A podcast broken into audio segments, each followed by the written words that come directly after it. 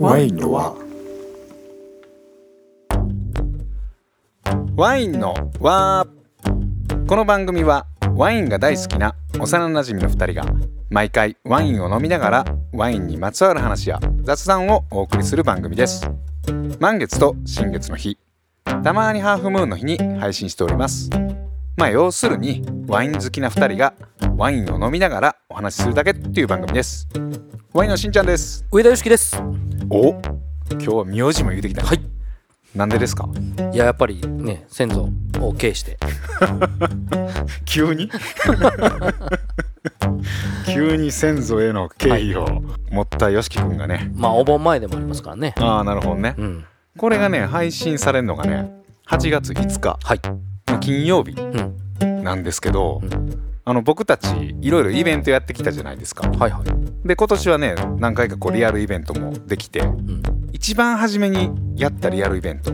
これがね東京の下北沢っていうところで、うんポッドキャストウィークエンドっていうねうんイベントに、まあ、お声掛けいただいてはいはいそこに出したのがん一番初めなんですけど、楽しかったねいやめっちゃ楽しかったね3月やったっけ3月、ね3月12日うんの土曜日はいはいにやったんですけど、はいはいこれ8月5日でしょうんちょうどね今日のお昼の12時にうん情報が解禁されてるんですけど、ポッドキャストウィークエンドの第2回はいこれが決定しましてはい正式名はポッドキャストウィークエンドオータムン22っていうのがねはが開催されるあうんことがねちょうど今日発表されたんですようんあまさにその配信して間もなくって感じだねそうやねこれがね12時半ぐらいに配信してると思うんですけどうんまあその30分ぐらい前にうん解禁されてるはずですはいはいはいで僕たちね再びはいお声がけいただきまいして、やー嬉しいですねで参加ねさせてもらえることになったんですありがとうございます日程がですね10月1うん日の土曜日はい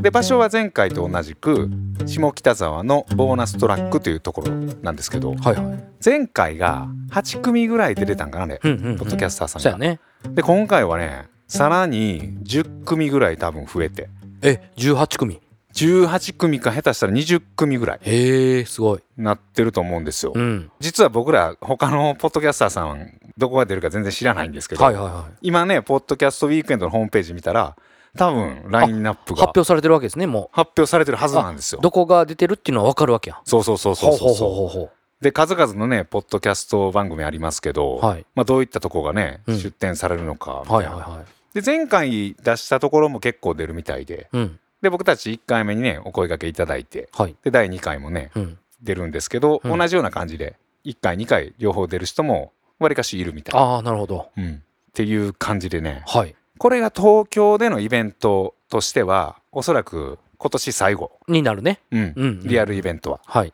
あのオンラインとかはあると思うんですけど、はいはいあと関西ではあるかもしれないんですけど東京でのイベントとしては最後うなんで、んそうですね10月1日うん土曜日11時スタートの夜の7時までかなはいこれちょっと詳しいことはポッドキャストウィークエンドのサイト、うんポッドキャストウィークエンドであのググったら出てくると思うんではいそのサイト見てください、はいどうですか意気込みは、いやーもう楽 しみ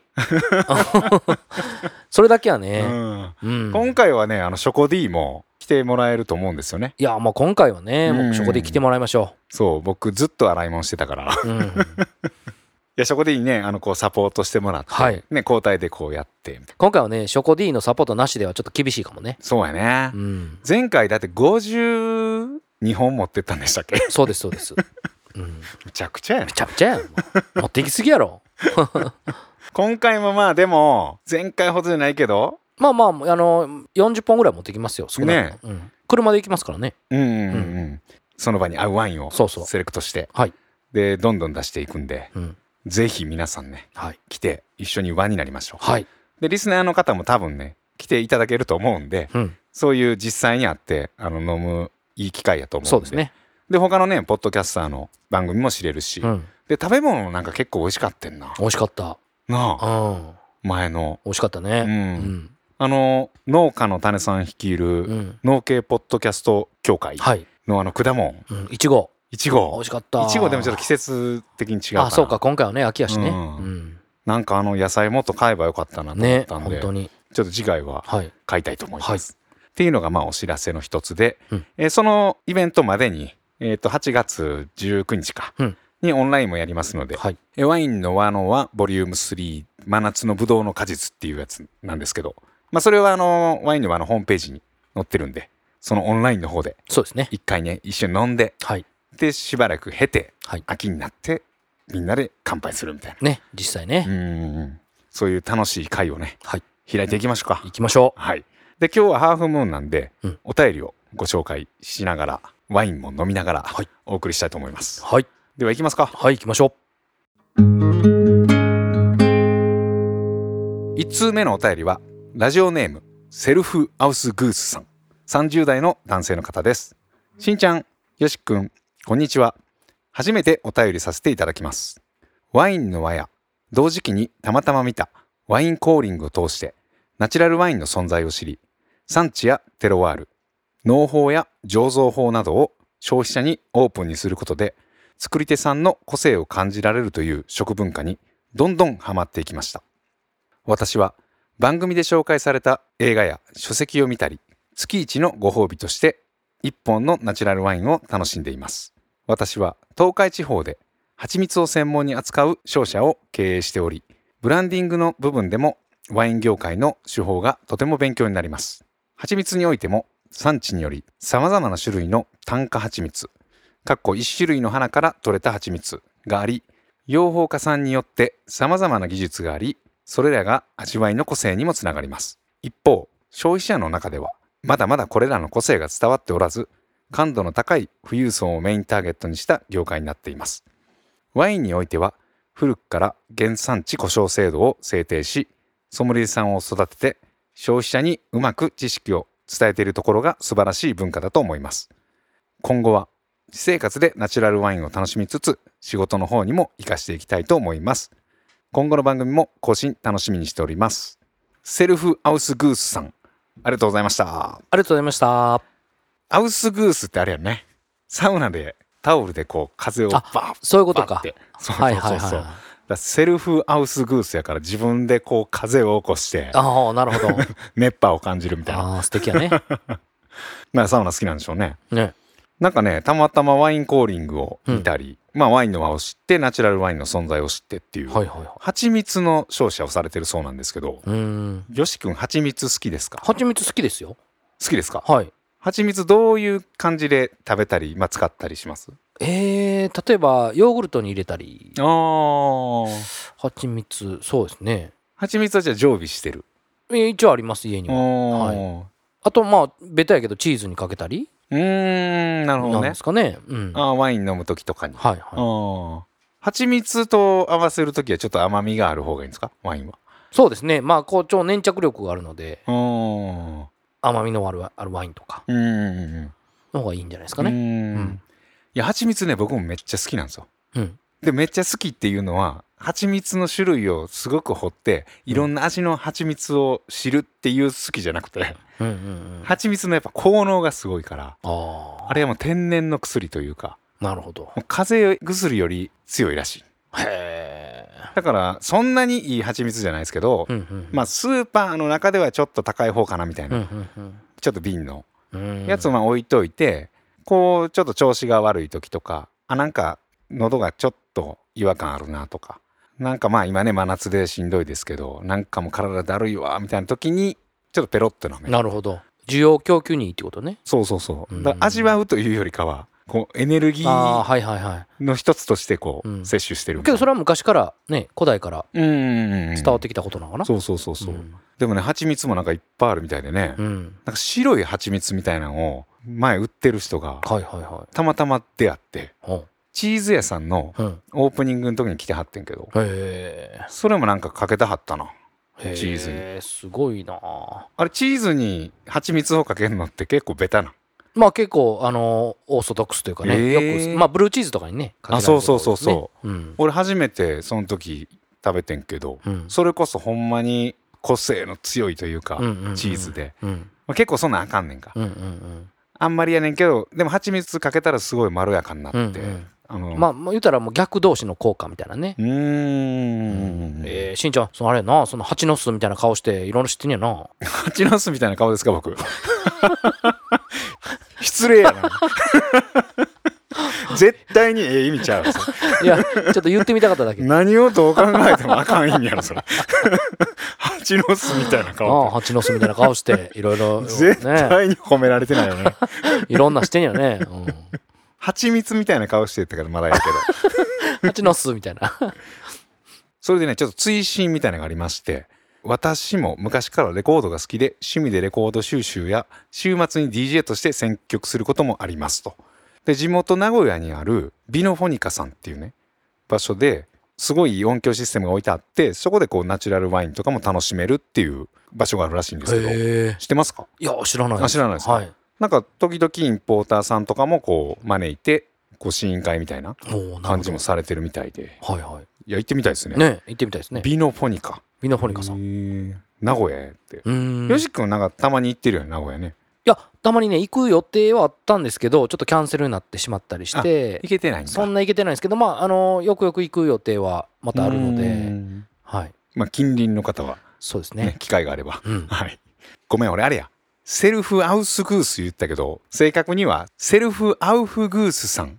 ありがとうございましたあ。りがとうございました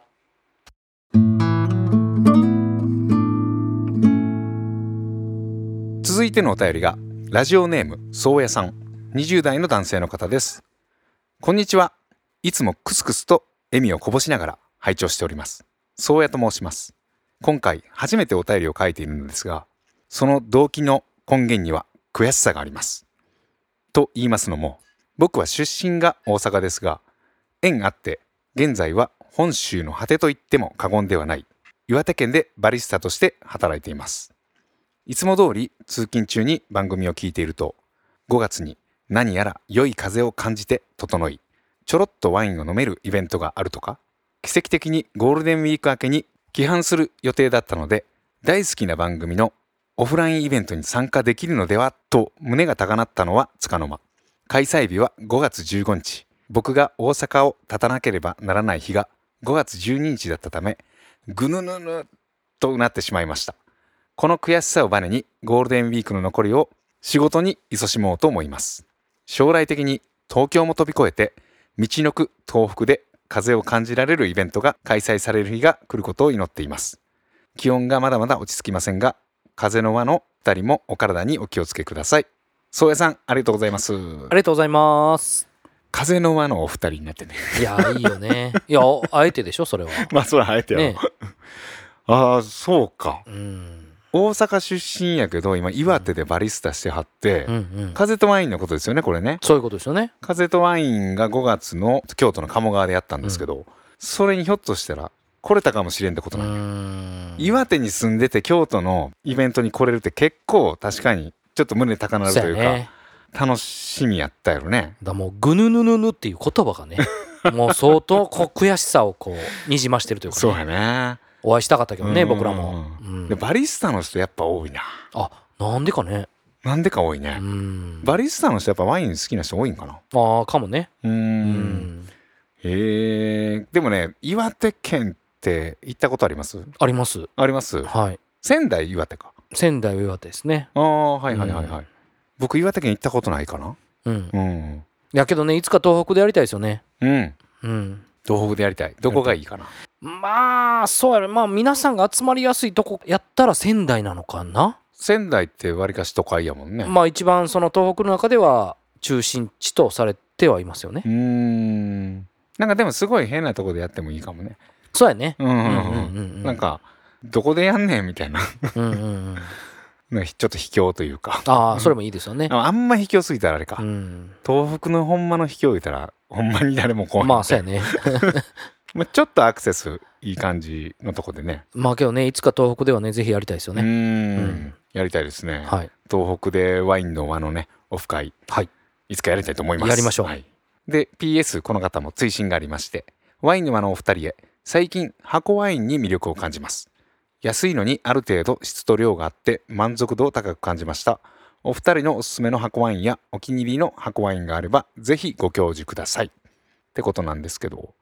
もう僕らが好きな箱ワインあれですよねあれですよね、うん、えっ、とねイタリアのルナーリア、ルナーリアうん、あれ4種類あんのかなそうですねえ赤と白と、おオレンジとロゼとそうか赤白オレンジロゼはいあもう抑えてるねそうなんですほんであれ全部うまいしねうんその4種類でちゃんとビオデナミでうーん作られたブドウをでやってるので、うん箱ワインとは考えられないぐらいのクオリティをねうーんあれ箱ワイン最強説出てますもんねあそうなんですかそうですよへえ今巷の箱ワイあそうなんンや業界では へえ僕もあの箱ワインしか扱ってないからあー箱ワインね僕もね何個かあのたけりさんにおすすめしてもらって使って、うんそれはそれで美味しかった、だかはいはいはいら箱ワイン特集みたいなのもあーいいですねいつかやってもいいかもねはいありがとうん宗谷さんありがとうございましたうございました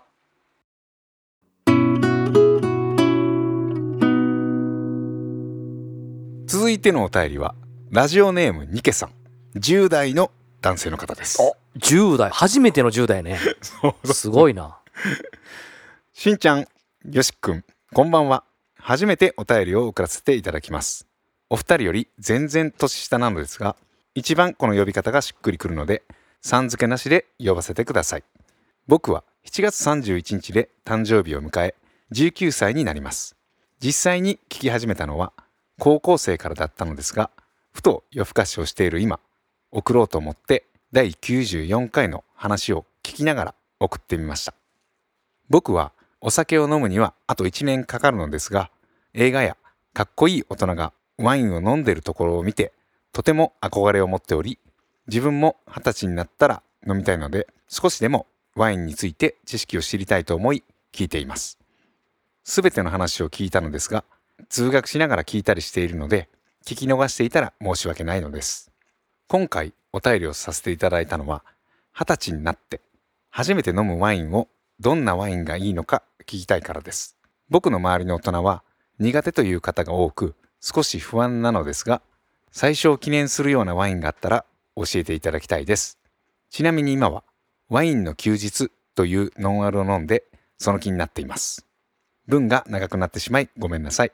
お二人の落ち着いた会話や登下校の時に聞きやすいですこれからもずっと聞かせていただきますお酒が飲めるようになったらぜひコミュニティにも参加してお二人やリスナーの方々と絡んでみたいですニケさんありがとうございますありがとうございますニケさん19う歳んちょっとまあいろいろ言いたいことはあるけど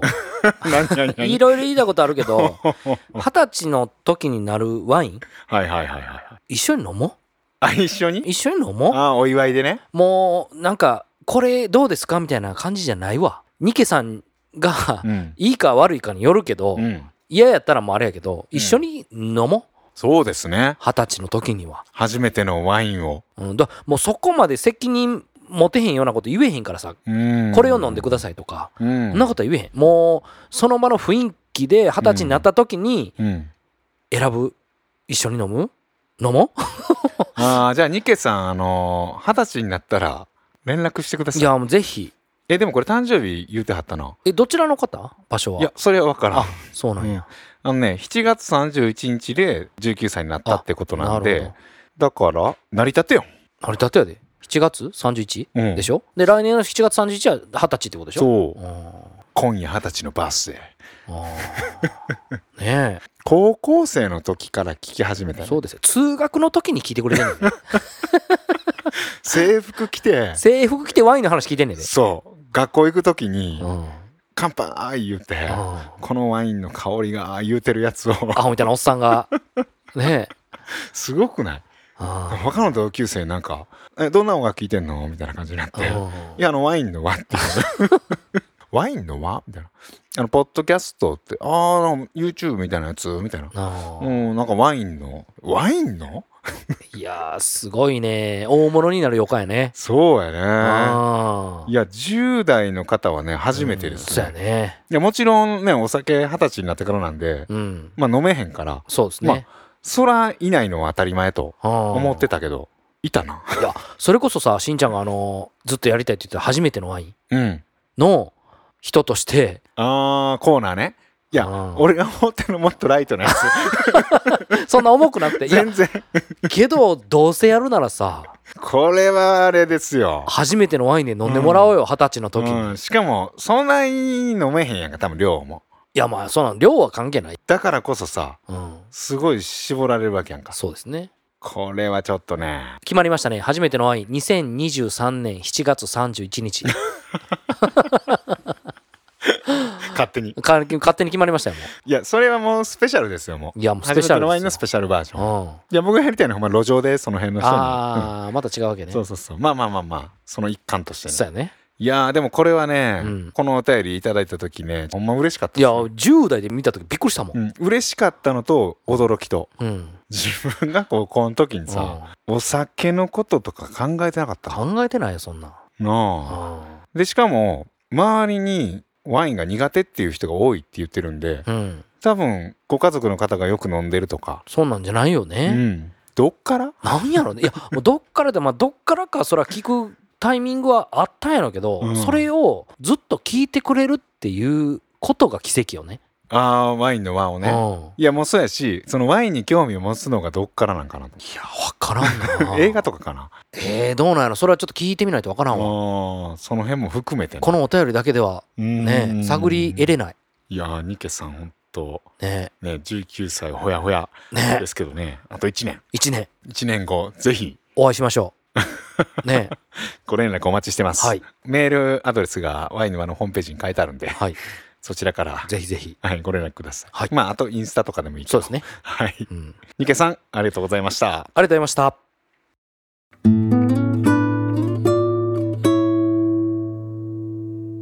続いてのお便りが、ラジオネーム、ひげめがねさん、30代の男性の方です。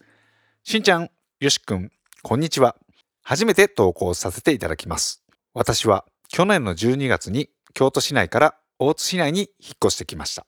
ワイン、日本酒、焼酎などなど、美味しいお酒が大好きで、京都ではよく、エーテルバインさんでワインを購入してました。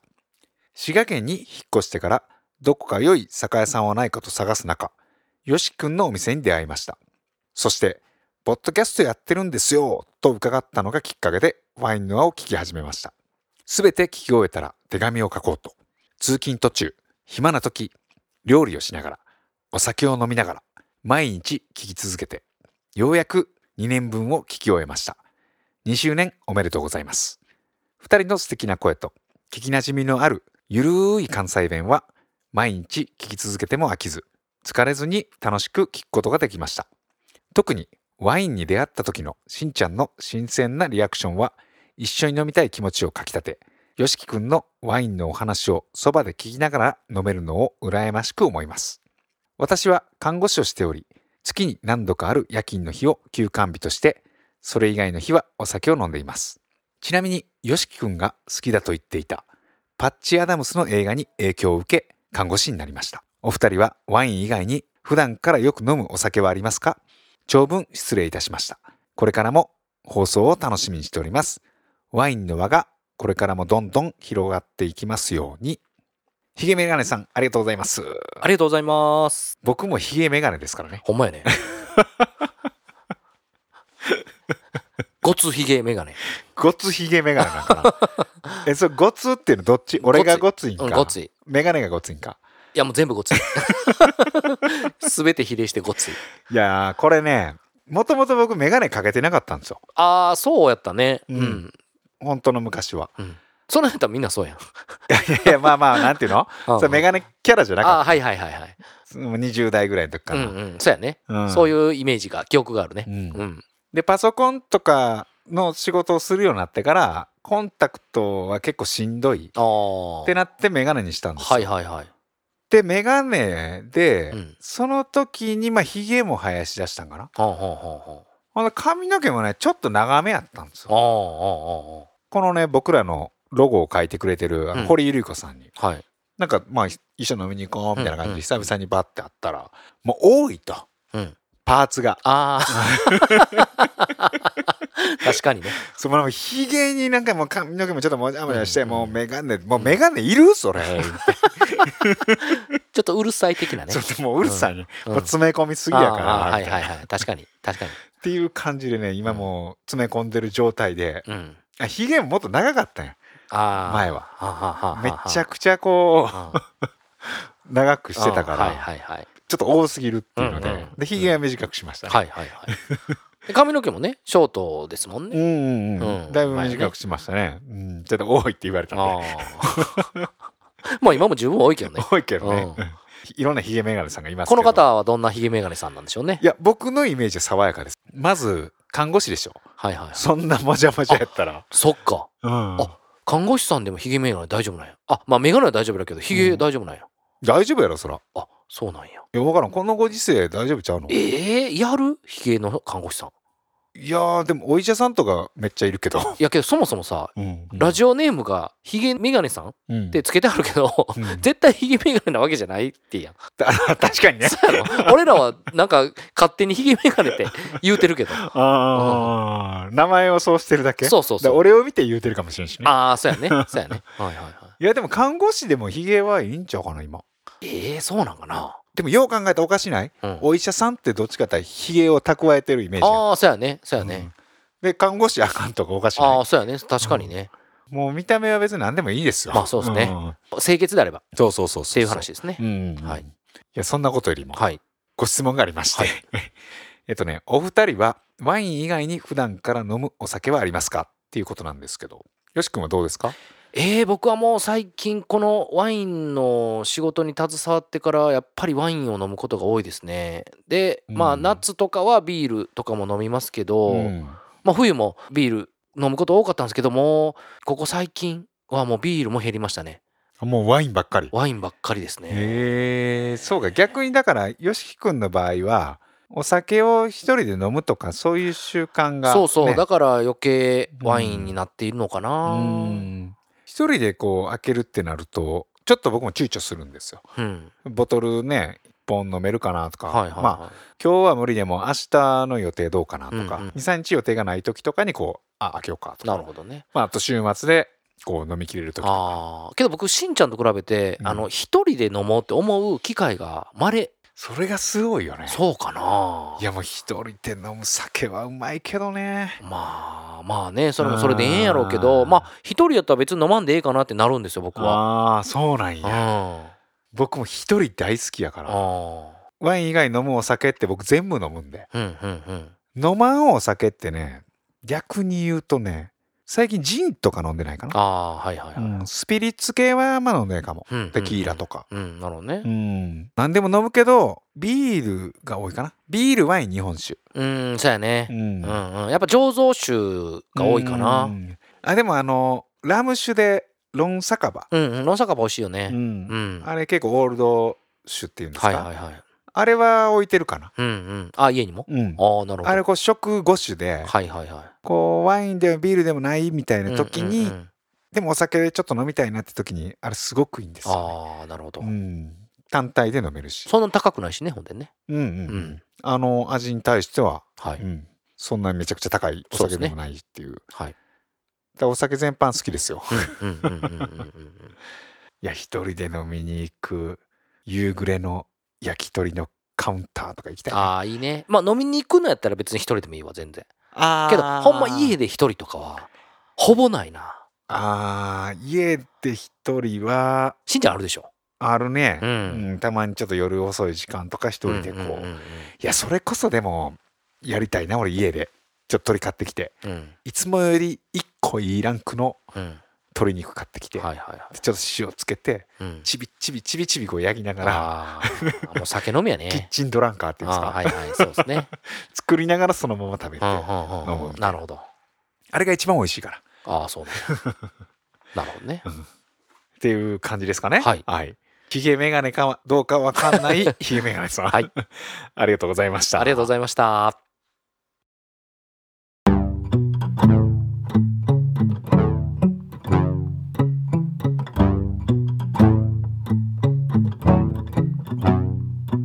はい、っていう感じでね、今日も様々なお便り。ね。初めての10代。いやー、もうびっくりした。 まさかの10代。ね、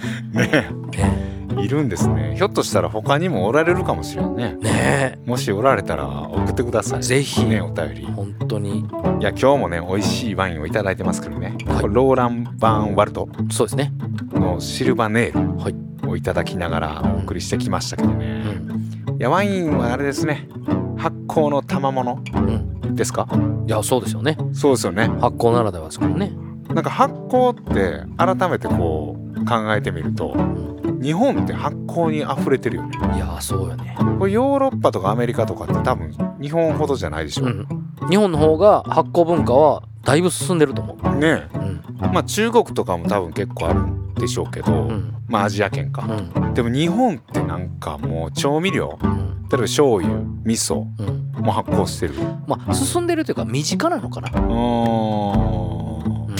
で漬物うん納豆うえん日本酒うん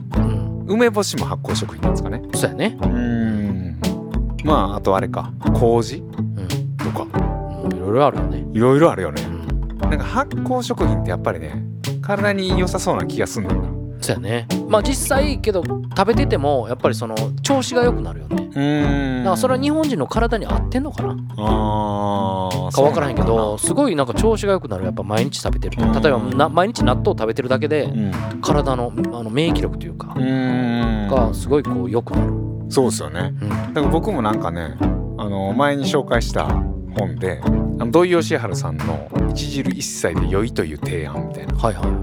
あれをこう読んでからもう晩ご飯も結構普段平日はもう粗食でええやんみたいなうんうん多分シンプルな感じうんそうやね夜白ご飯食べないんでうん本当にもうなんかパッと作ったようんうんうんでもまあ粗食はいはいにする日がたまにあるんですけどうん味噌汁とか飲むとちょっと体がこう浄化されるじゃわないかけるどわかるわかるあるよねわかるうんあるあるいや発酵の世界ってなんか深いなーっていうところでね、ねまあ、ワインも発酵なんではい関わり深いですからねうんうんで次回のうん放送はいかな多分次回かなそうですね次回になりますねうん、まだ撮ってないんですけどはい発酵会うんのとあるポッドキャストがありまして、はいで発酵にとても詳しい人、うんもう発酵界のプリンスじゃないか